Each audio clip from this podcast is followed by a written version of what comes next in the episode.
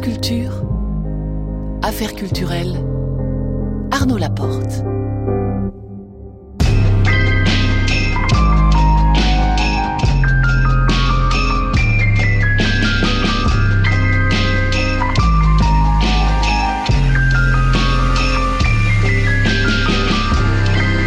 Et ce soir, nous recevons la comédienne Caroline Proust que l'on pourra retrouver dès lundi dans la saison 8 de la série Engrenage sur Canal+, à 19h20. Affaire en cours, Marie Sorbier reviendra sur l'annonce du décès de l'anthropologue David Graeber, auteur notamment d'un des ouvrages les plus vendus pendant le confinement, Bullshit Jobs. Elle en parlera avec le sociologue Bruno Latour. À 19h50, affaire à suivre, j'appellerai le plasticien Abdelkader Benchama qui vient d'ouvrir une nouvelle exposition personnelle à la galerie Templon à Bruxelles.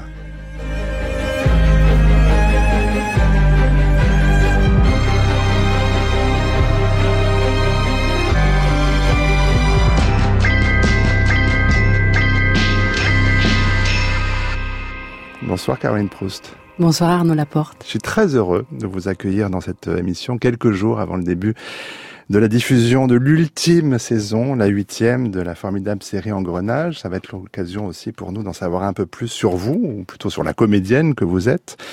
Le but de cette émission étant, étant d'entrer dans les, dans les coulisses de la fabrication, du travail des artistes. Alors pour ce faire, il est souvent judicieux de revenir aux, origines d'une pratique, avec peut-être cette première question, euh, simple et déjà vertigineuse. Est-ce que vous croyez en la vocation, Caroline Proust? Euh, oui, ça a à voir avec euh, l'intuition en fait et la capacité d'être en lien avec l'intuition des êtres.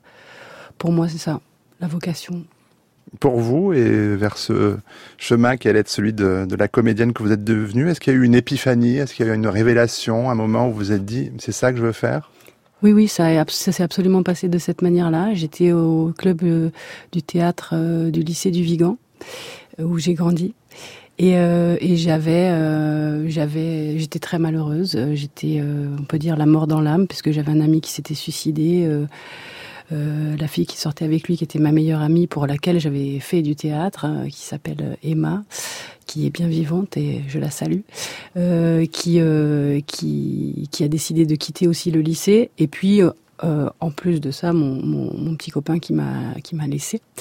Et donc euh, dans la même semaine, c'était très chargé. Et en fait, euh, je suis allée répéter en me disant bon, enfin, de toute façon, je m'en foutais. Je faisais ça uniquement pour suivre et pour être avec Emma entre midi et deux.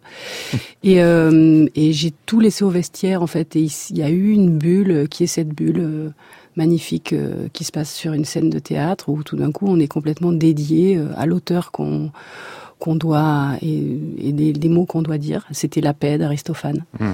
Et euh, je suis sortie de cette répétition et j'ai dit je vais faire ce métier. C'était aussi évident que ça? Ouais, ça m'est tombé dessus. Quel âge vous aviez? J'avais 17 ans.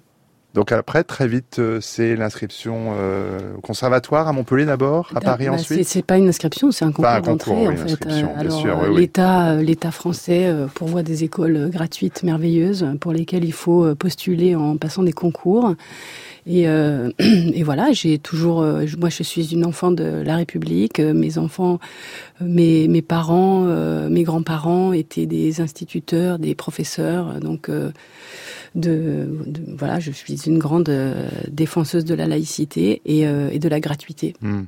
Et donc j'ai passé le concours d'entrée de Montpellier et puis ensuite le concours d'entrée de Paris que j'ai passé trois fois quand même hein, ah, parce que c'était pas très simple d'y rentrer. C'est un concours qui est euh, très compliqué et encore une fois ça on refait appel à, à l'intuition, c'est-à-dire que la peur empêche de empêche d'être à l'endroit à l'endroit où on est intelligent, à l'endroit où on est doué. Et c'est probablement la raison pour laquelle euh, j'ai raté euh, les premières, les, premières fois. Mais je pense que mon acharnement a eu raison de. Euh, ils ont compris qu'il fallait qu'ils me fassent rentrer dans cette école, que j'avais très envie d'y aller. Qu'est-ce qu'on apprend, selon vous, dans une école? Qu'est-ce qui vous reste de ces années de formation, Caroline Proust? Quand je suis arrivée au conservatoire de Montpellier, j'avais un appareil dentaire parce que j'avais un petit un, un palais. Vous savez, c'était les fils à l'époque, avec un palais. Donc ça, c'était une gêne euh, certaine. Et j'ai eu ce palais tardivement parce que mon père était euh, déclaré exploitant agricole et donc j'avais la mutuelle, la MSA, la mutuelle sociale agricole. Et euh, quand j'ai eu l'âge d'avoir un appareil dentaire, ils ont estimé que pour une fille de paysan, ce n'était pas utile d'avoir des dents qui soient bien alignées, donc j'ai été j'ai été reconduite par par la dame avec ma maman. Bon. Et, et donc c'est pour ça que j'ai une amie orthodontiste qui m'a qui m'a fait ce, ce, ce palais quand je suis arrivée. Donc je suis arrivée à l'école avec l'accent du midi. Je parlais très très vite, comme les jeunes gens en général à 18 ans qui ont beaucoup beaucoup de choses à, à raconter et qui parlent très très très vite. Mes filles parlent à une vitesse phénoménale. Je ne cesse de les reprendre. Et et donc j'avais ces trois handicaps. Alors par exemple, ça c'est quelque chose qu'on apprend dans une mmh. école, c'est-à-dire il a fallu que je corrige mon accent, il a fallu que je que je donc euh, au début euh, je parlais comme ça, je faisais la bouche au pointu, mais euh, ça marchait pas bien. voilà et du coup du coup j'ai appris et puis après on découvre des textes on travaille des textes on découvre tous les grands auteurs quand on a des professeurs évidemment qui sont dans le métier depuis longtemps ils vous apprennent à voilà, les, ils vous font découvrir les grands textes. Et des auteurs que vous connaissiez pas, évidemment, il n'y a pas que Racine, Shakespeare et Molière. Mais parmi ces professeurs, et notamment à Paris, il y a eu, euh, entre autres, mais ils sont importants, Stuart Side et Jean-Pierre Vincent, avec qui vous avez travaillé ensuite. Vous avez tourné avec eux, tourné au sens des tournées théâtrales. Hein. et Philippe Adrien aussi. Et Philippe Adrien, absolument. En première année, oui. Euh, est-ce que vous viviez alors, euh, dans vos jeunes années de comédienne, la vie dont vous aviez rêvé? Ah mais moi j'ai j'ai vécu euh, la, la vie dont j'avais rêvé à partir du moment où j'ai été reçue au conservatoire de Montpellier. Quand j'ai été reçue, je me suis dit ça y est, ça commence et je vais pouvoir faire ce que je rêve de faire depuis des mois parce que tout d'un coup ça m'a pris vraiment comme une passion très très forte. Ça c'était très très évident. J'en ai parlé à mes parents. S'ils m'avaient dit non, j'aurais je l'aurais fait malgré tout. Je j'étais absolument prête à tout pour euh, pour euh, pour pouvoir essayer euh, l'endroit. Et je pense que j'étais très mauvaise. J'ai vu des vidéos. J'étais tout à fait dans un truc de patronage et tout ça. C'était vraiment pas très très très bon. Mais ma le la dame qui s'est occupée de moi euh, euh, m'avait dit, euh, qui avait qui avait fait le club théâtre au, mmh. au lycée du Vigan, Annie la compagne de Serge Ressiguier, euh, qui était professeur de français, donc ils étaient tous les deux à s'occuper de ça, euh, Annie Girard. Ils ont, elle, elle m'a dit, mais tu as une très grande capacité à l'écoute, et ça, c'est une très grande qualité pour un acteur, donc euh, j'ai tout à fait confiance en toi. Voilà, c'est ce qu'elle m'avait dit. Et en effet, depuis, je, je, je défends ça avec beaucoup de...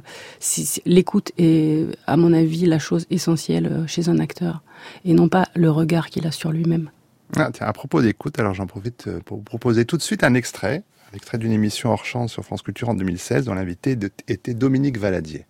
Je dirais que le théâtre m'aide. Euh, c'est ma vie, quoi. C'est ma vie. de jouer, c'est ma vie. Donc quand je me lance dans le texte, je ne fais pas appel euh, à la mémoire que j'ai utilisée pour l'apprendre par cœur, je dirais. C'est-à-dire que le texte, il me saute dessus, quoi. Euh, la phrase me saute dessus. Donc je suis euh, après la phrase, je suis aphasique et la phrase, elle fait un chemin. J'ai pu remarquer ça. La phrase fait un chemin. Euh, elle, se plaque et elle, elle installe sans doute beaucoup de choses à mon insu. Et c'est ça nous ça nous rapte d'une certaine façon, quelque chose comme ça. Mais j'ai mis beaucoup de temps à, l'accepter, cette chose-là, que jouer des rôles pouvait avoir un effet. Euh, rentrer sur un plateau pour dire sors d'ici, tu es chez moi, et euh, avoir l'appartenance du lieu, dire tu es chez moi, euh, c'est-à-dire créer la rue, créer l'extérieur et dire ce trou est à moi. C'est vrai que, physiquement et sans doute psychiquement, ça a un impact, probablement. Mais j'ai mis du temps à me le dire j'ai mis du temps à l'accepter surtout. On apprend aussi Caroline Proust en, en écoutant Dominique Valadier, en la voyant jouer, en voyant jouer des comédiens et des comédiennes. Ah mais Dominique Valadier c'était mon idole quand j'étais euh, quand j'étais jeune actrice donc euh, vraiment j'ai pour moi il y avait Dominique Valadier et Marlon Brando. Voilà, c'était mes deux, c'était hein. mes deux idoles en mm. fait. Donc euh, maintenant, euh, j'ai la chance de la connaître. J'ai pas eu la chance de, de jouer avec elle, mais euh, j'ai la chance de la connaître, de la voir, d'avoir eu de nombreuses discussions avec elle. et je suis une, une fan et demeurera toute ma vie une très très grande fan d'Alain Françon, son mari. Ça vous nourrit comment ces, ces admirations pour d'autres comédiens ou comédiennes? En fait, euh, c'est, je dirais pas tant euh, une admiration, c'est une, c'est une euh, presque une une dévotion. Enfin, je sais pas comment dire. C'est-à-dire, c'est quelque chose. c'est des gens qui ont été très importants dans mon trajet de sur le sur comme des guides en fait et qui ont ouvert mon esprit. Voilà. Donc c'est c'est c'est à cet endroit-là. Les pièces de guerre qu'avait monté Alain Françon euh, ont été pour moi d'Edouard Bond ont été un très grand révélateur, mais euh, à un point. Enfin, j'y pense encore aujourd'hui. Et d'ailleurs, euh, ce qui se passe aujourd'hui pose à nous. Enfin, cette cette question qu'a posée Bond dans une pièce qu'il a écrite dans les années 80, 90, je sais plus exactement, mais enfin, ça a été monté en 94 par Françon. Euh, pose la question de la responsabilité des actes. Et je trouve qu'aujourd'hui euh, c'est toujours d'actualité et il, il, il, interroge réellement euh, euh, la capacité des êtres humains à, à, à, désobéir en fait. Voilà, il avait travaillé avec les, des étudiants à, à philosophes à l'université de Palerme. Et il leur avait demandé si on vous donne un ordre de tuer un enfant vous, vous travaillez pour l'armée, et enfin vous êtes à l'armée, puis on vous donne un ordre d'aller tuer un enfant, qu'est-ce que vous faites? Et donc tous ont répondu, sans se consulter évidemment, ont répondu la même chose, et ça l'a beaucoup troublé. Ils ont tous répondu qu'ils euh, exécutaient l'ordre et qu'ensuite ils refusaient d'obéir et donc ils se suicidaient en fait. Et donc il a écrit les pièces de guerre. Euh, on voit le, le, le soldat qui arrive chez mmh. sa mère et qui dit faut tuer un enfant. Elle dit va chez la voisine et tue-le. Et il dit non.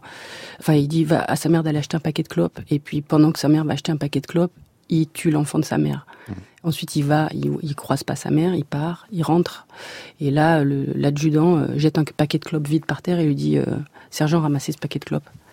Et il le ramasse pas, il refuse. Et tous ses copains lui disent mais ramasse-le, bon sang, parce qu'ils savent très bien que si on est insoumis, euh, ben on est exécuté. Voilà. Et c'est et c'est cette question-là qui et que je trouve aujourd'hui euh, parfaitement euh, une question à poser par rapport au masque, par rapport à ce qui se passe sur ce virus dont on entend beaucoup parler, à toutes les informations, et en même temps voilà, tout le monde est devenu un peu spécialiste du, coronavirus pendant le, confinement, mais en même temps, réellement, euh, les, scientifiques qui sont les spécialistes de ça euh, euh posent des questions. Et je trouve c'est très intéressant de d'écouter, de, regarder tout ce qui se passe pour se faire une opinion propre et peut-être de désobéir. Mais vous croyez qu'on peut se faire une opinion, nous, vous, moi, je, me mets dans le même panier ben, Je trouve que quand on écoute les philosophes parler, quand on écoute euh, euh, les, scientifiques parler, les gens en fait dont, c'est le métier hein, et donc qui ont les connaissances, je trouve que oui, on a de quoi se faire une opinion réellement. Moi, j'en ai une en tout cas. Oui, vous l'avez d'ailleurs exprimé dans, une petite séquence que, qui était diffusée dans les matins de France Culture. Exactement. Euh, ce matin, euh, j'ai notre camarade Guillaume Erner, Caroline Proust. On a fait, euh, voilà, vous l'avez redit, euh, explicité ici, c'est tant mieux.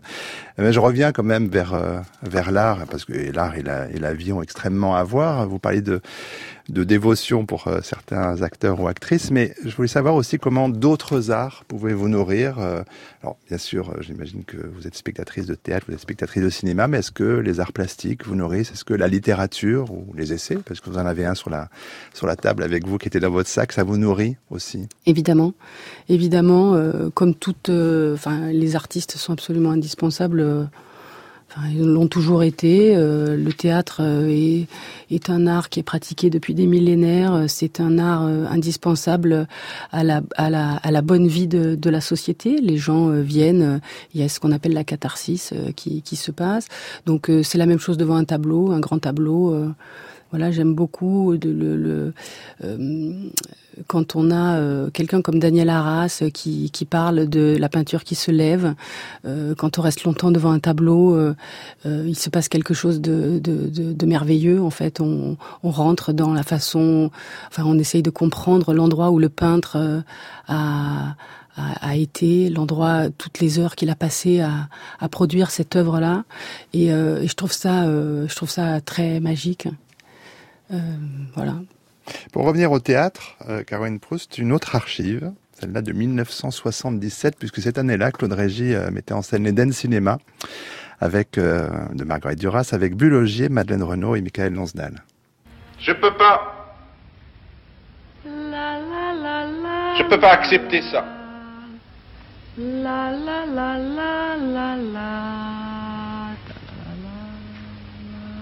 Je vous aime, Suzanne. Elle ne veut plus attendre. Elle sait que votre père ne veut pas de moi. Ta ta ta ta ta. Elle est terrible. Terrible, votre mère. Oui. Elle est folle. Si on s'était marié, elle vous aurait demandé de quoi reconstruire les barrages. Elle les voit deux fois plus importants qu'avant et fait en ciment. Alors voyez Elle vous aurait demandé de faire arranger les dents de Joseph. Il a les dents pourries. Alors voyez Je peux pas. Je peux pas accepter ça. Quoi? Vous perdre Mais alors quand est-ce qu'on se marie? Alors c'est Bulogier qui interprétait Suzanne, c'est le rôle que vous jouez dans cette nouvelle production mise en scène par Christine Le Tailleur. Ce spectacle a été créé en février au TNS à Strasbourg, qui doit se jouer au Théâtre de la Ville au mois de décembre, j'y compte bien. Euh, vous avez eu certes peu de temps euh, pour le théâtre car une pause depuis le début d'Engrenage dont on va parler, mais on peut dire que vous avez souvent très très bien choisi, que ce soit l'extraordinaire mise en scène de Kliniken de Lars Noren par Jean-Louis Martinelli, euh, que ce soit Vue du Pont d'Arthur Miller, mise en scène par Ivo Vanov pour euh, dans un passé plus récent, ça brûle toujours ce goût du théâtre. C'est indispensable en fait c'est pour moi, enfin, c'est c'est c'est c'est indispensable. Je ne peux pas me passer de faire du théâtre. C'est c'est un endroit euh, qui est. Je, je, pensais même pas à l'image quand je me suis lancée dans. D'ailleurs, euh, quand, je, jouais et que j'ai passé le concours d'entrée des conservatoires, j'ai jamais pensé que j'allais faire de de l'image. En fait, ça ne m'a même pas traversé l'esprit. Et un jour, il y a mon prof qui est venu me voir en me disant, il y a un réalisateur qui voudrait te rencontrer pour faire un, un, un court métrage. Est-ce que tu serais d'accord? J'ai parlé de toi et tout. Alors je dis ah ben oui d'accord. Mais je, je mais ça, enfin en fait c'est le théâtre qui est le, qui est l'essence même et je pense que enfin il y a beaucoup beaucoup d'acteurs et le et sur Engrenage tous les hum, acteurs on va en parler bien sûr. ils viennent, de là. ils, viennent, du, blues. absolument. Ils viennent pas tous du Vigan mais ils viennent de là. Ça c'est une chose évidemment très importante dont, dont on va parler ensemble. 19h20 Marie Sorbier c'est pas un peu l'heure de de vous retrouver comme chaque soir mais si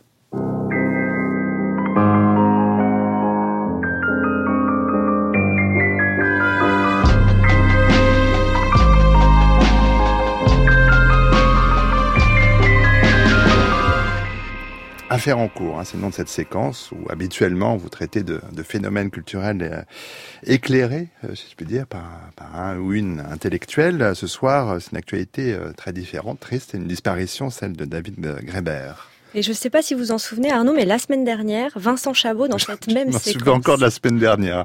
Bon, ça Personne âgé, mais quand même, je me souviens encore. Eh bien, il nous confiait que pendant le confinement, un des livres les plus vendus était l'ouvrage justement de David Greber qui s'appelle Bullshit Jobs. En apprenant la mort soudaine de l'anthropologue mercredi, c'est tout un courant de pensée et un grand nombre de lecteurs qui se sont retrouvés en deuil. Et pour évoquer euh, l'œuvre... Importante, conséquente de David Graeber euh, pour les sciences sociales contemporaines. C'est un autre grand sociologue, Bruno Latour, qui nous éclaire sur ses apports majeurs. Ce qui me touche dans le parcours de David Graeber, c'est qu'il incarne la fonction de l'anthropologue et place ainsi l'anthropologie comme discipline fondamentale pour voir et saisir le monde autrement et pour s'assurer du fait que notre modèle de société n'est pas le seul et qu'il est possible de vivre différemment. Alors diriez-vous, Bruno Latour, que David Graeber était malgré tout un penseur et un militant optimiste? Euh, ce qui est important, c'est que la phrase que vous avez prononcée, je ne sais pas qui l'a dite, mais elle est tout à fait juste. Est-ce que l'anthropologie peut remplacer, disons, euh, la sociologie ordinaire que nous utilisons pour parler du monde et de son développement? L'immense importance du travail de, David Graeber, c'est d'avoir anthropologisé euh, à la fois sur la question de la dette, à la fois sur la question de la royauté et du pouvoir, à la fois sur la, question des aussi ordinaire que celle de l'économie euh, courante, euh, et d'avoir à chaque fois trouvé une entrée anthropologique plutôt qu'une entrée euh, sociologique, disons. Est-ce que c'est optimiste ou pessimiste? Je crois que la seule chose sûre, c'est que ce que faisait David Greber avait aussi un énorme effet, qu'on peut dire, alors optimiste si vous voulez, mais de, capacité d'action, de, mise en capacité d'action euh, de ses lecteurs et beaucoup plus largement de ses lecteurs, de tout un, public de gens intéressés, euh, précisément parce qu'il donnait, comme le dit la phrase que vous avez citée, euh, de l'économie dans laquelle nous sommes prisonniers, une version alternative. Donc alors, j'accepte votre question finalement. En ce sens-là, on peut dire que David Graber était un optimiste. Seulement, nous, sa mort ne nous rend pas optimistes du tout.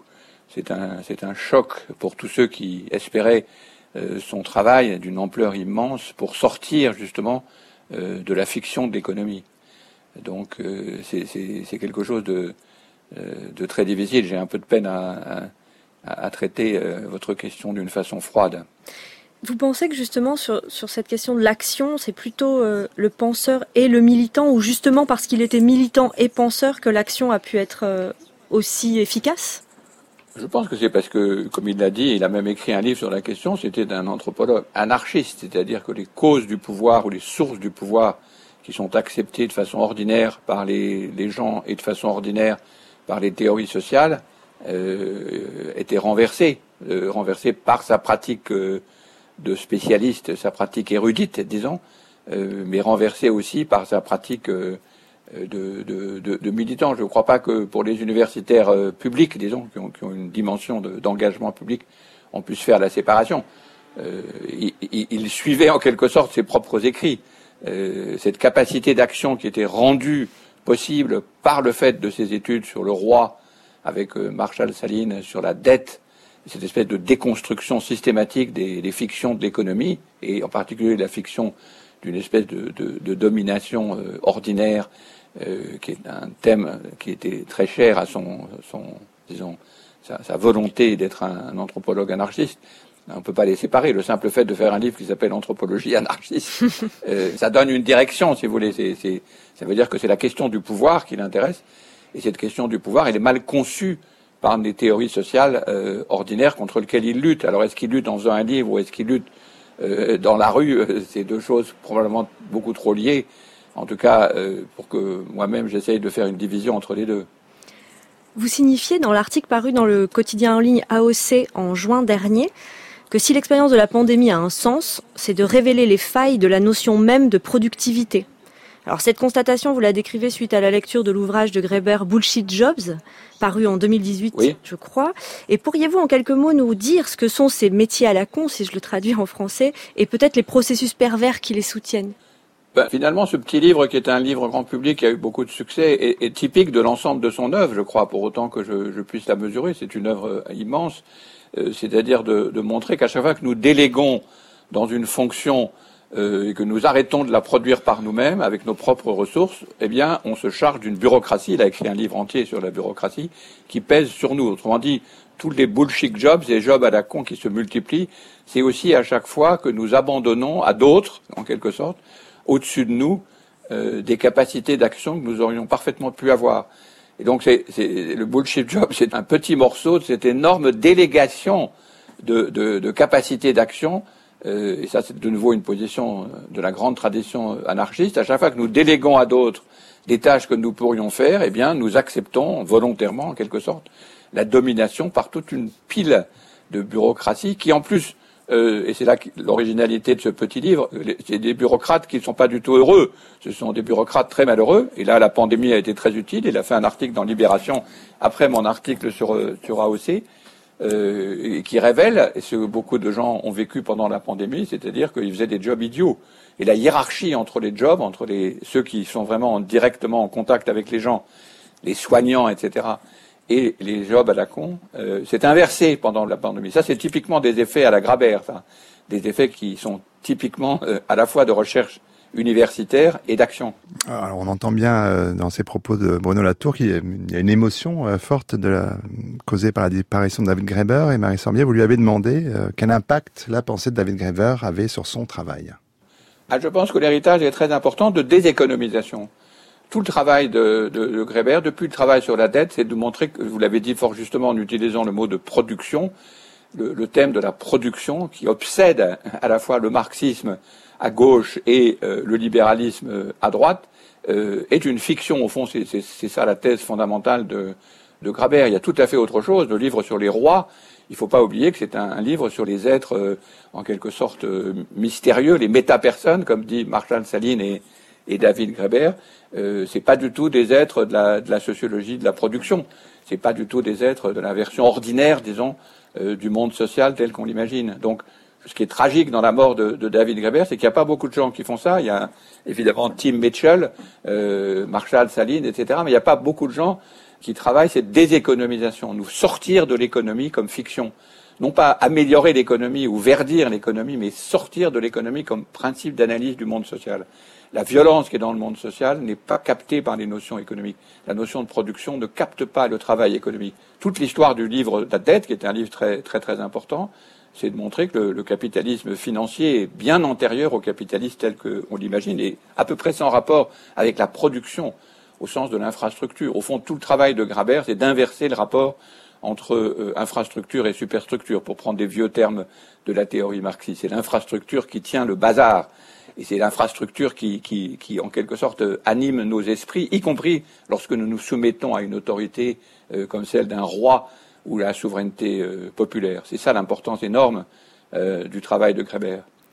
Merci beaucoup, Bruno Latour.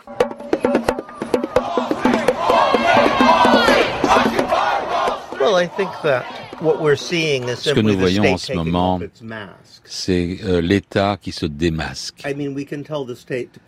On peut dire à l'État de remettre son masque. On pourrait essayer de se débarrasser de ceux qui nous oppriment. Je ne peux pas parler au nom des anarchistes. Moi, je suis un individu simple. Je pense qu'il est très important de rejoindre les gens de bonne volonté et de les aider à résister à, cette, à ce nihilisme vu dans le monde. C'était la voix de David Graeber hein, qu'on entendait au micro de Guillaume Erner dans un matin de France Culture en 2018. Vous avez été très attentive à toute cette séquence menée par Marie-Caroline Proust. Bah, C'est-à-dire que ça rejoint exactement euh, voilà tout ce que je suis, je, je, suis tout le temps en train de me nourrir de, de, de, ces personnes qui, là je connais pas ce monsieur, donc euh, mais j'ai tout à fait la sensation que en effet quand, quand quelqu'un disparaît de la Terre, il part avec tout son savoir et, euh, et c'est une catastrophe en fait, c'est une catastrophe. Bernard Stiegler euh, est mort aussi, c'est une catastrophe. Et en fait, quand, quand les gens partent avec cette connaissance-là, bon, heureusement, ils ont pris le temps de nous laisser quand même des, écrits et, des vidéos pour ceux qui ne savent pas lire. Et, euh, et c'est formidable.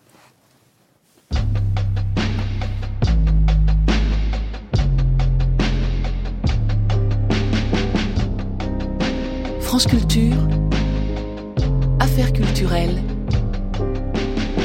Arnaud Laporte. Nous poursuivons cette émission d'affaires culturelles, euh, compagnie ce soir de Caroline Proust, alors que va débuter lundi la diffusion sur Canal Plus de la huitième et dernière saison de la série Engrenage.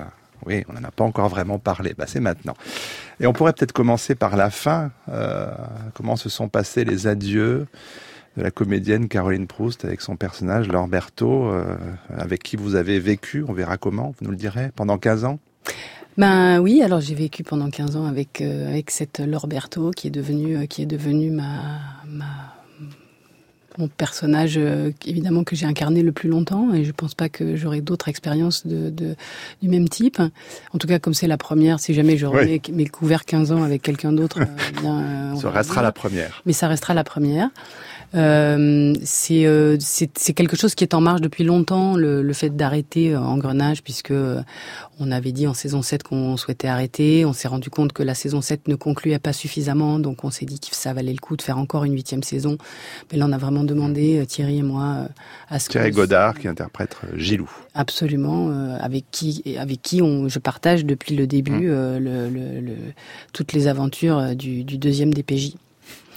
Et, euh, donc, comme, ça, c'est en marche depuis longtemps. On a été euh, dans un, un accompagnement tout au long du tournage peut-être une conscience un peu plus aiguë, comme les spectateurs vont l'avoir aussi, puisque j'ai déjà eu des témoignages qui vont dans ce sens. C'est-à-dire que ils se disent, on se régale, c'est on a envie de savoir ce qui se passe, mais en même temps c'est la dernière fois. Mais en même temps, ça a toujours été la dernière fois. C'est-à-dire que chaque saison qu'on a regardée, on la regarde et après on peut la revoir si on a envie. Mais quand on la regarde la première fois, c'est aussi la première et la dernière fois. Mmh. Et puis voilà, tout, tout, a une fin. Et puis, et, puis surtout, euh, on va faire d'autres choses. quoi. C'est ça qui est super intéressant. On a fait un peu le tour, euh, je trouve. De, il fallait pas faire une saison de trop. Et voilà. Et en plus, j'ai fait un documentaire pour euh, couronner un petit peu le la fin d'engrenage et faire un petit un petit bonus sympathique en revenant sur les 15 ans. Donc moi, ça m'a permis aussi d'accompagner. Un gros bonus, j'ai bien compris. Info exclusive, affaire culturelle. Un documentaire signé Caroline Proust sur Engrenage. Voilà, sur les, ça s'appelle Engrenage dans la peau. Et, euh, et c'est sur les, je reviens sur les 15 ans, donc il y a, les, tout, il y a un, un déroulé de, de, ces 15 années euh, à fréquenter ces personnages. On allait interroger vos camarades des différentes saisons? Je suis allée interroger mes camarades du début, c'est-à-dire euh, vraiment, je me suis cantonnée à Thierry Godard, Fred Bianconi, Philippe Duclos, Grégory Fitoussi et Audrey Fleurot. Ceux du départ. Ceux du départ.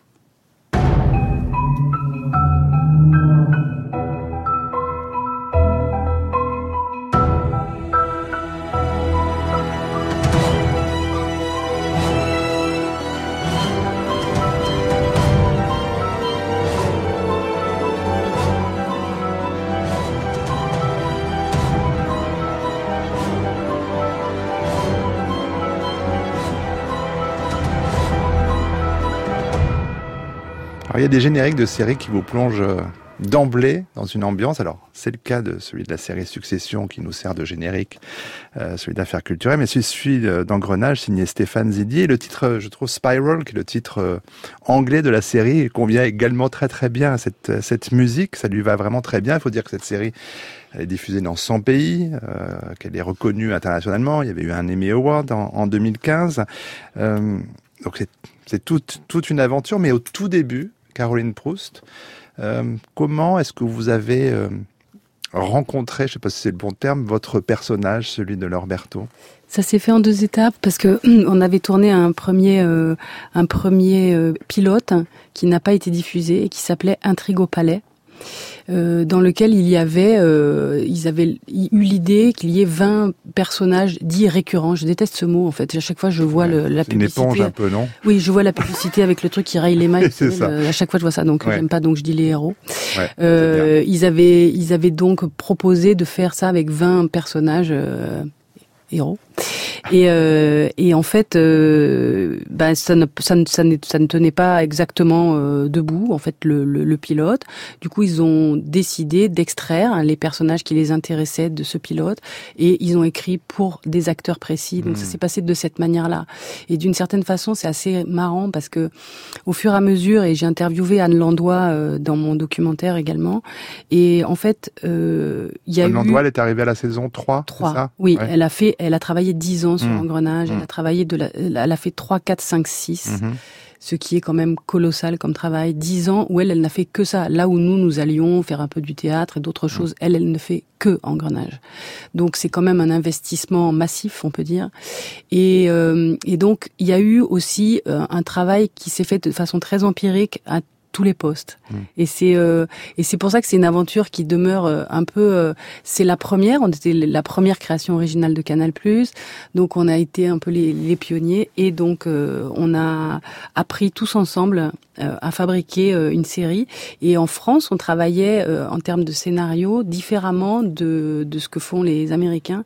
Et à partir de la saison euh, 4 où Vassili Claire est arrivé, euh, il a il a décidé sur la saison 5 de proposer aux acteurs de parler avec les scénaristes, ce qui nous avait pas été offert précé- précédemment. Moi, j'avais proposé aux producteurs euh, après la fin de la saison 1, j'avais dit ça serait peut-être bien qu'on fasse des lectures et puis qu'on ait des échanges avec les scénaristes et il m'avait répondu euh, que si les acteurs avaient des choses intéressantes à dire, ça allait remettre en question ce qui avait été écrit, donc on allait quand même perdre du temps parce qu'il fallait quand même écrire assez vite. Et puis si c'était pas intéressant, on perdrait aussi du temps. Donc en fait, non, on n'allait pas faire ça. Et, euh, et en fait, c'est assez intéressant, c'est-à-dire que je, je suis absolument persuadée que ensuite, puisqu'il a bien vu dans l'évolution, puisqu'il a confié les rênes à son fils, donc c'était euh, Alain Claire, le producteur, et il a confié les rênes de la production à son fils euh, Vassili.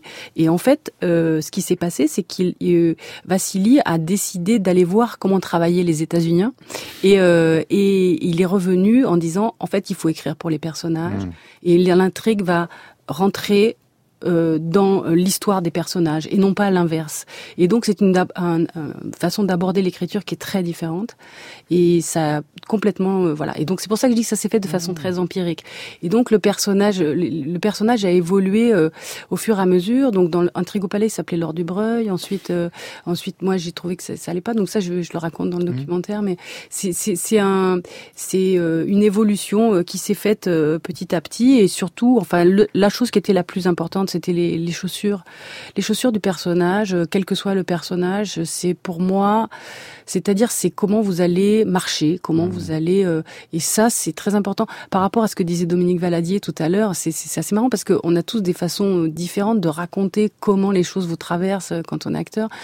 Euh, franchement, moi, je, je, suis dans un rapport qui est très terrien en fait. Euh, pas du tout. Euh, je suis devenue comme ça, c'est-à-dire que dans les écoles on vous enseigne pas forcément ça, mais après le principe d'un artiste, il fait une école et après tout le principe, c'est de se défaire de tout ce qu'il a appris pour pouvoir euh, pour pouvoir laisser euh, libre cours à son intuition. Mmh.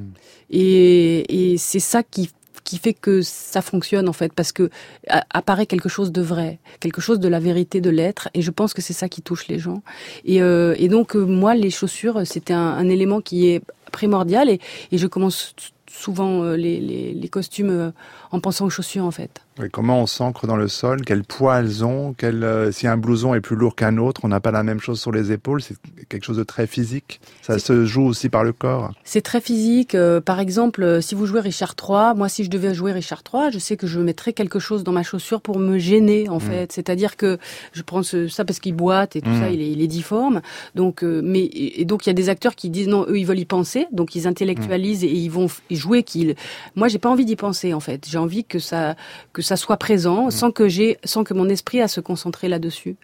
Et voilà, donc c'est pour ça que les chaussures c'est important. Euh, vous avez évoqué quelques noms, mais on aurait dont celui euh, évidemment important d'Anne Landois, mais euh, il y a Alexandra Claire, il y a Virginie Braque, il y a Marine Franco, il y a vous, Caroline Proust, des noms de femmes, et c'est oui. une des choses quand même très importantes, très importante. dans toute l'histoire d'engrenage on va dire surtout à partir de la saison 2, euh, c'est la place euh, importante accordée aux personnages féminins, sans doute aussi parce qu'à l'écriture, euh, euh, il y avait des femmes qui prenaient en considération des, des problématiques qui sont souvent évacuées ou, ou caricaturées dans d'autres dans d'autres fictions. Bah, sur la saint 1, c'était Guy Patrick de Saint-Drichin qui a écrit Un avec très Laurence grand auteur. Diaz, absolument, et euh, et qui a une grande part de féminité, euh, je pense. Et ensuite, euh, quand il quand Virginie est arrivée, elle a dit moi je veux écrire pour euh, pour Joséphine Carlson et Lorberto, euh, donc euh, pour Caroline et Audrey. Ça m'intéresse de développer ces deux personnages. Ensuite, Anne est arrivée et elle s'est emparée aussi de. Et, et bon, Anne, elle, elle, a vraiment eu un attachement sur tous les personnages. Mmh. Mais ce qui s'est passé euh, d'un peu euh, euh, miraculeux pour moi, en fait, c'est que Lorberto est devenu le personnage central, euh, probablement de par son métier, mais peut-être aussi euh, de par l'interprétation et l'attachement que ça. Oui, vous n'y êtes pas pour rien, Caroline Proust. Hein. C'est compliqué. De, non, mais je peux vous le dire ça. moi. Oui. Donc euh, ça, c'est pas à vous de le dire, mais parce que ce qui est passionnant, en effet, pour le téléspectateur, mais pour vous aussi, évidemment, en tant que comédienne, c'est de vieillir avec son personnage. Le fait que, alors nous, nous sommes des témoins privilégiés de ce qui arrive à ce personnage. Euh, on connaît mieux, comme téléspectateur, Lorberto, qu'on connaît ses meilleurs amis, parce qu'on a un accès euh, qu'on n'a jamais dans la vraie vie. Et vous, vous avez ça aussi. Il y a la sédimentation de toutes ces histoires que, qui nous la rend si familière. Mais oui, et encore hier soir, euh, ben, j'ai dîné au Select et il y a quelqu'un qui est passé dans la rue qui me fait Ah, il vient vers moi comme pour m'embrasser, quoi. Comme si vous connaissez voilà. en vrai. Voilà, comme vraie si vie. vous connaissez en vrai. Donc je dis Oui, là, je suis sur toutes les affiches, vous savez, parce que là, on est un petit peu. Euh, oui, là, exposé. On est, on est exposé. Canal Plus fait bien les choses pour oui. la communication et la publicité. C'est ça. Et, et, euh, et, du coup, il dit Excusez-moi, euh, mais je sais que euh, le, la longévité euh, confère une grande familiarité mmh. et on a l'impression, en effet, qu'on fait partie des, des voilà. Initialement, j'avais prévu dans le documentaire en fait de faire un travail là-dessus, et puis euh, je, je, voulais interviewer les, les, les fans, euh, mais qui sont dans le système judiciaire, parce que euh, que ce soit les avocats, que ce soit les magistrats, que ce soit euh, les policiers, tous sont très reconnaissants de, du travail réaliste qu'on a accompli avec Engrenage. Et en fait, j'ai pas eu l'autorisation de la préfecture d'utiliser les images des policiers, donc malgré mes précautions, je les avais filmés de dos et tout ça, mais ça ne m'a pas mmh. été autorisé, donc j'ai dû euh, changer mon film. Mmh. Et, mais mais c'est vrai que cette ce, cette grande familiarité, euh, c'est quelque chose qui est très spécial et je, je l'ai vraiment vérifié en, en interviewant tous ces gens. Alors 15 ans, 8 saisons, alors si mes comptes sont justes, ça fait pas loin de 66 heures de visionnage pour le, pour le téléspectateur, s'il veut voir toutes les huit saisons. Oui, je crois que c'est plus que ça. En plus que ça encore. je crois que ça fait 86 heures. Ah bon, bah, bon, bah, il faut que je change de boulier. Euh, mais il y a une cohérence qui est très impressionnante et euh, vous l'avez évoqué tout à l'heure, mais je me suis vite dit qu'elle était pour beaucoup due à la distribution qui est nourrie. Euh, vous l'avez dit tout à l'heure pour l'essentiel par des comédiennes, des comédiens qui ont éclos ou grandi sur les, les planches de théâtre comme vous. Euh, la liste serait évidemment longue, mais comme Audrey Fleurot, comme Philippe Duclos, comme Elisabeth Macoco, comme euh, Scali Delpera, Gilles Cohen, Alva, Anne Alvaro, Jean-Quentin Châtelain. Bon, j'arrête parce que ça, on pourrait aller loin. Et Reda Kateb, qui n'était pas connu, qui a fait son, c'était son premier tournage quand même. Ouais, il avait fait un court métrage ou deux avant. Hein. Oui, mais enfin, c'est. On avait repéré à Clermont-Ferrand. Le premier vrai. Mais le premier vrai film. mais oui. Mais on n'oublie pas aussi euh, Thierry Godard, inoubliable chez Éric Vignier, euh, au théâtre aussi, immense acteur. C'est pas à vous que je vais l'apprendre. Mais si Engrenage semble si juste, est-ce que c'est pas justement parce que ça sonne juste, parce que vous êtes des comédiennes et des comédiens qui savaient écouter l'autre? Tous les acteurs de théâtre ne savent pas écouter. Non, mais ceux qui ont été choisis et bien choisis ici. Euh, oui, oui, probablement, probablement. C'est-à-dire que il y a aussi quelque chose de très spécial. Et là, je sais qu'il y a une nouvelle série qui arrive sur Canal et qui pour, pour laquelle ils ont ils ont bataillé et ils ont bien fait. Euh, ils ont imposé un casting inconnu en fait. Et euh, c'est 1900. Et, euh, et je pense que c'est une très bonne idée parce que en France, on a une quantité d'acteurs incroyables qui sont en plus vraiment en peine de travail en ce moment. Mmh. Donc euh, l'endroit où c'est possible de les faire travailler, puisque le théâtre est, est, est en berne, enfin c'est c'est une catastrophe et donc il faut bon il faut chevaucher le tigre, ok. Donc euh, on va on essaye de faire ce qu'on peut, mais euh, c'est vrai que euh, c'est pas c'est pas simple du tout et donc les séries proposent quand même beaucoup de choses à tous ces acteurs qui sont vraiment. Enfin nous on a vu défiler euh, des acteurs, mais merveilleux, quoi, vraiment. Et voilà, enfin, bon, du coup, mon documentaire euh, rend un hommage quand même à ça. Alors ça joue juste dans Grenage, et comme certains chantent juste. Ooh, I bet you're wondering how I knew about your plans to make me blue with some other guy you knew before. Between the two of us guys, you know I love you more. It took me by surprise, I must say, when I found out yesterday. Don't you know that I heard it through the grapevine? Not much longer would you be mine. Oh, I heard it through the grapevine.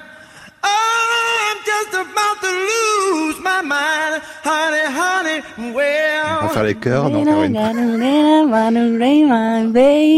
La voix de Marvin Gaye, isolée sur cette chanson On the Through the Grapevine, pour le plaisir, parce que vous l'aimez, Caroline Proust, mais trouver la note juste, est-ce que c'est pas ça aussi l'enjeu quand on est comédienne?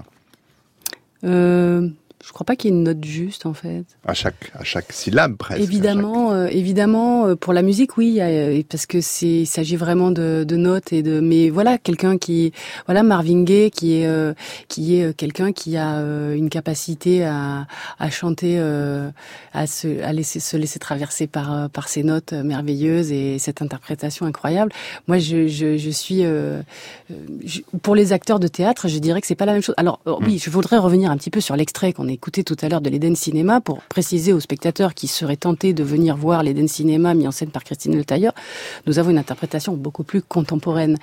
Je ne suis pas du tout adepte de, pas du tout. du, coup, ça vous fait fourcher même. Pas du tout adepte, voilà, pas du tout euh, d'adepte non plus. Euh, de, de, de, de, ce type de théâtre mmh. en fait qui met extrêmement à distance et qui pour moi, alors il y a des gens qui sont très fans, hein, euh, voilà, bon moi pas du tout. Euh, je trouve que ça ne parle pas au cœur, c'est quelque chose de très éthéré et ce n'est pas le théâtre que j'aime j'ai besoin d'incarnation. Et donc là, la note, pour le coup, mmh. euh, il y a des gens qui travaillent avec, en effet, les acteurs, ils leur demandent de produire des notes. Et ce ne sont pas les notes, ce ne sont pas les vibrations propres de l'acteur. Et pour moi, ce qui est intéressant, c'est d'entendre la vibration d'un être, en fait. Mmh. Euh, et sa vibration, elle est juste. Mais la vibration de votre Suzanne de l'Eden Cinéma, elle se travaille bien sûr avec Christine Le Tailleur, avec vos partenaires oui, alors avec Alain Fromager, Annie Mercier euh, et euh, Hiroshi.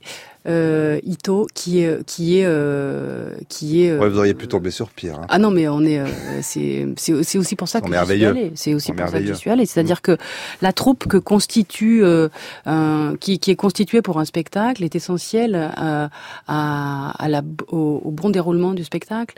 ce qui a été la troupe qui a été constituée dans Engrenage était essentielle au bon déroulement et voilà, on voit qu'elle était tellement bien constituée qu'on a pu durer aussi longtemps. Mm. Donc c'est indispensable la distribution et, la qualité de du rapport euh, entre les êtres et de respect et de et qui est pas un qui qui soit euh, qui la ramène en pensant qu'il est plus important que les autres et tout ça c'est quelque chose qui est très important oui c'est d'être de d'être dans un endroit où on est euh, on est tous des gens il faut travailler avec humilité ça me paraît essentiel pour que ça se passe bien en fait. Mm. Euh, Caroline Proust, vous l'avez dit, évidemment, ce, rôle de Lorberto, il vous aura marqué, quoi qu'il en soit, euh, de façon très particulière, mais il ne faudrait pas qu'il vous ait trop marqué pour le reste de la profession. Est-ce que vous ressentez peut-être une, ou une réticence, une hésitation de certains cinéastes qui pourraient se dire ah, je voudrais bien faire jouer Caroline Proust, mais tout le monde va voir leur Berthaud. Est-ce que ça existe concrètement, vous pensez? Oui, je pense que ça existe en effet, parce que oui, j'ai joué un personnage qui est fort et qui a marqué, mais euh, c'est pour ça que ben, je me lance en fait dans la production. Je me suis associée avec euh, avec euh, la productrice que j'ai rencontrée à l'occasion du documentaire, qui s'appelle Edmé Milo. Euh, notre production s'appelle Eléazar, c'est sa production en fait dans laquelle je me suis associée. Et, euh, et je, je, compte produire de la fiction en fait et d'écrire des choses qui m'intéressent. Parce que je, ce qui est intéressant c'est de faire des choses euh, passionnantes et d'être mobilisé pour ça.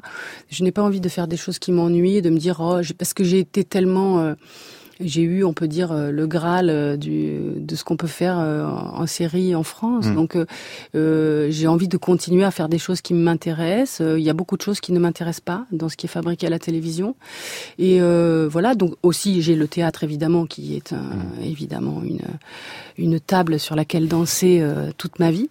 Mais mais je mais j'ai l'intention de continuer à faire des choses qui me passionnent. Bah, on est, écrire, vous l'avez dit, mais aussi réaliser. Écrire. Je, alors moi, je suis pas auteur. Je, je, je, je lance des choses. Mmh. Euh, j'ai travaillé. J'ai travaillé avec un scénariste. Vraiment, on a partagé. On a même écrit un court métrage à deux, vraiment à quatre mains, comme ça, euh, parce que c'était des échanges. C'était absolument passionnant. J'adorais faire ça. Et c'est un petit film qu'on a qu'on a réalisé ensuite avec euh, Étienne Saldès. Et en fait, euh, ça, c'est un travail que je trouve très intéressant. Mais je me rends compte que je ne peux pas tout faire et qu'il y a des gens qui ont des compétences et de la même façon qu'il y a des économistes, qu'il y a des mathématiciens, qu'il y a des scientifiques, euh, etc., qui sont des gens importants à écouter. Euh, c'est important aussi de, de, voilà que chacun apprenne. Moi, ma compétence, elle est à l'endroit du jeu, ça c'est sûr. Maintenant, je je ne suis pas une usurpatrice, euh, je crois pas. Euh, mais euh, mais c'est vrai que j'ai envie d'explorer d'autres endroits pour revenir à cet endroit. Et puis aussi, j'aime beaucoup, j'ai beaucoup aimé euh, diriger les acteurs parce que dans mon travail d'actrice, j'ai rencontré beaucoup de réalisateurs et qui ne savent pas forcément ce que c'est qu'un acteur. Et quand on est acteur, et en fait, j'ai très envie de travailler avec des réalisateurs acteurs. Allô, Albert Dupontel, bonjour. Yvan Attal, bonjour. et tous ces gens-là, je, je Mathieu Amalric, il fait Mathieu aussi. Amalric. Non, mais voilà, je, je suis Mathieu Kassovitz, c'est de la même maison, donc. Exactement, exactement. Et les femmes. Ouais. Voilà, je non, c'est c'est quelque chose. Euh, c'est quelque... Sophie Le Tourneur qui était là avant-hier. Bon. Voilà, elle, elle est actrice. Ah bah elle a joué dans ses films aussi souvent, ouais. Enfin bon, elle pourrait. Ben voilà, donc euh, mais en tout cas, je, je, c'est des gens qui sont euh, qui connaissent comment ça fonctionne et, et qui ont une façon de parler qui est différente. Après, il y a des réalisateurs qui ne sont pas acteurs et qui sont formidables. Hein. Je ne fais pas d'amalgame. Préparez une liste. Je vous demanderai quelques noms dans un instant.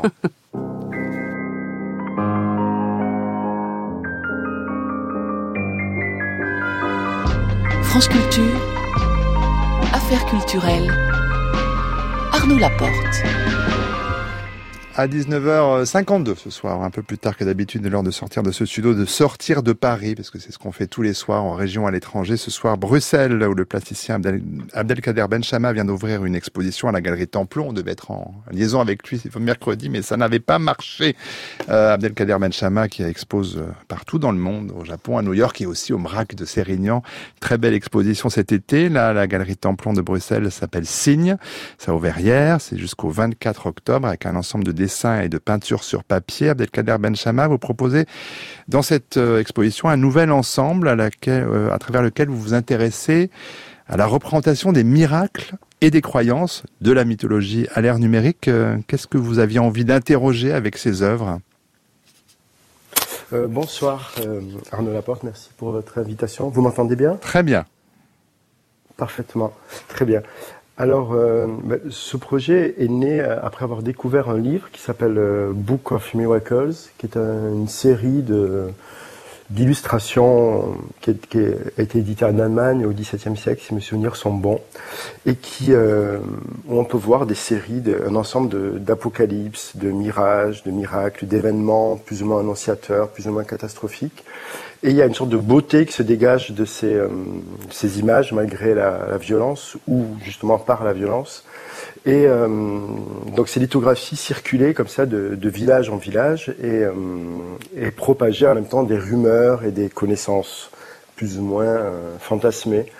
Et j'ai commencé à faire une sorte de parallèle avec, avec Internet et Internet qui charrie justement des toutes sortes d'images et qui, euh, voilà, quelque part euh, questionne aussi la, euh, la croyance aujourd'hui sous, sous, toutes ses formes, en fait, sous des formes euh, à la limite de, de l'irrationnel, à la limite de, du complot certaines fois. Donc c'est une sorte de presque de rebut d'Internet que je tente un peu par le, le dessin, que je tente en fait de redonner une sorte de de, de, mystère dont il aurait été un petit peu privé. En fait, dans ces images auraient été privées parce que certaines fois elles sont un peu trop évidentes. Oui, parce que la répétition de ces images, leur duplication, c'est aussi une source d'interrogation sur ce que c'est qu'une qu'une image. Mais euh, vos œuvres, Abdelkader Benchama, elles sont, elles sont de format très divers, du petit au très grand, mais quel que soit le format, souvent vous sortez du canevas, vous aimez euh, poursuivre euh, sur les murs euh, auxquels sont accrochés les œuvres votre travail. Je ne sais pas si ce sera le cas à Bruxelles, mais pourquoi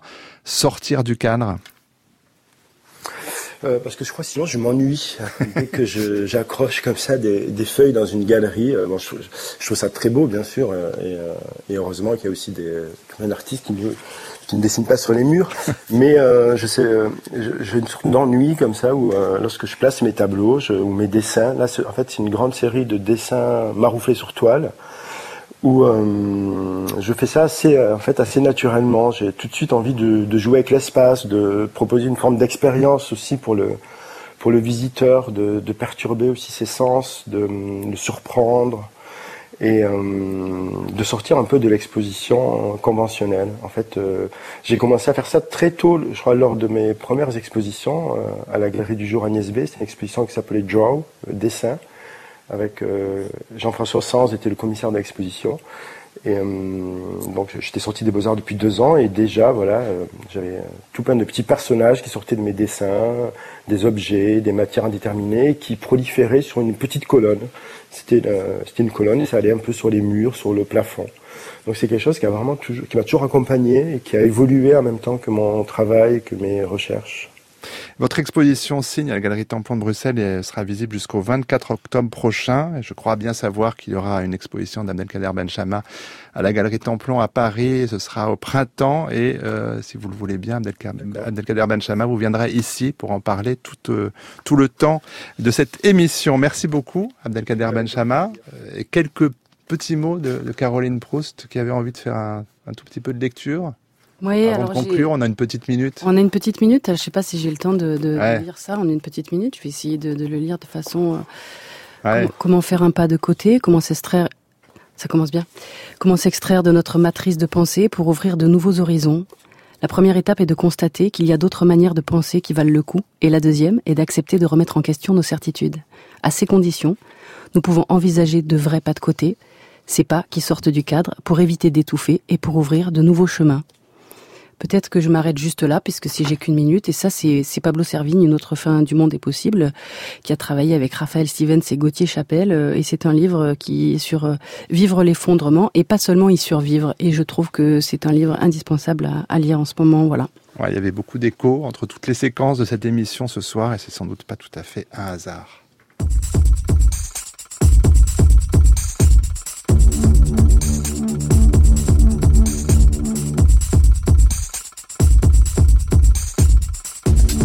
Merci beaucoup Caroline Proust d'avoir été notre euh, invitée ce soir. Merci à vous. La saison 8 d'Engrenage, la dernière, sera diffusée à partir de lundi prochain sur Canal+. Il y aura donc le documentaire signé Caroline Proust qui sera diffusé à l'issue de la diffusion de la série, si j'ai bien compris. C'est ça, ça sera le 5 octobre. 5 octobre. Euh, on sera, j'espère, là pour vous voir au Théâtre de la Ville à Paris dans l'Eden Cinéma au mois de décembre. Affaires culturelles, c'est une émission qui est rendue possible grâce à Essa Toundoy, Marie Sorbier, Boris Pinault, Anouk Minaudier, Hugo Altmaier. La prise de son ce soir, c'était Olivier Arnay. Réalisation Alexandre Fougeron. Je vous donne rendez-vous lundi à 19h. Je serai en compagnie de la compositrice Eliane Radig, la pionnière de l'électro 88 printemps. Avant cela, on l'entendra déjà, Eliane Radig, à 8h55 dans les matins de France Culture, l'émission de Guillaume Erner pour euh, nous répondre, pour répondre à cette question rituelle désormais. À quoi pensez-vous?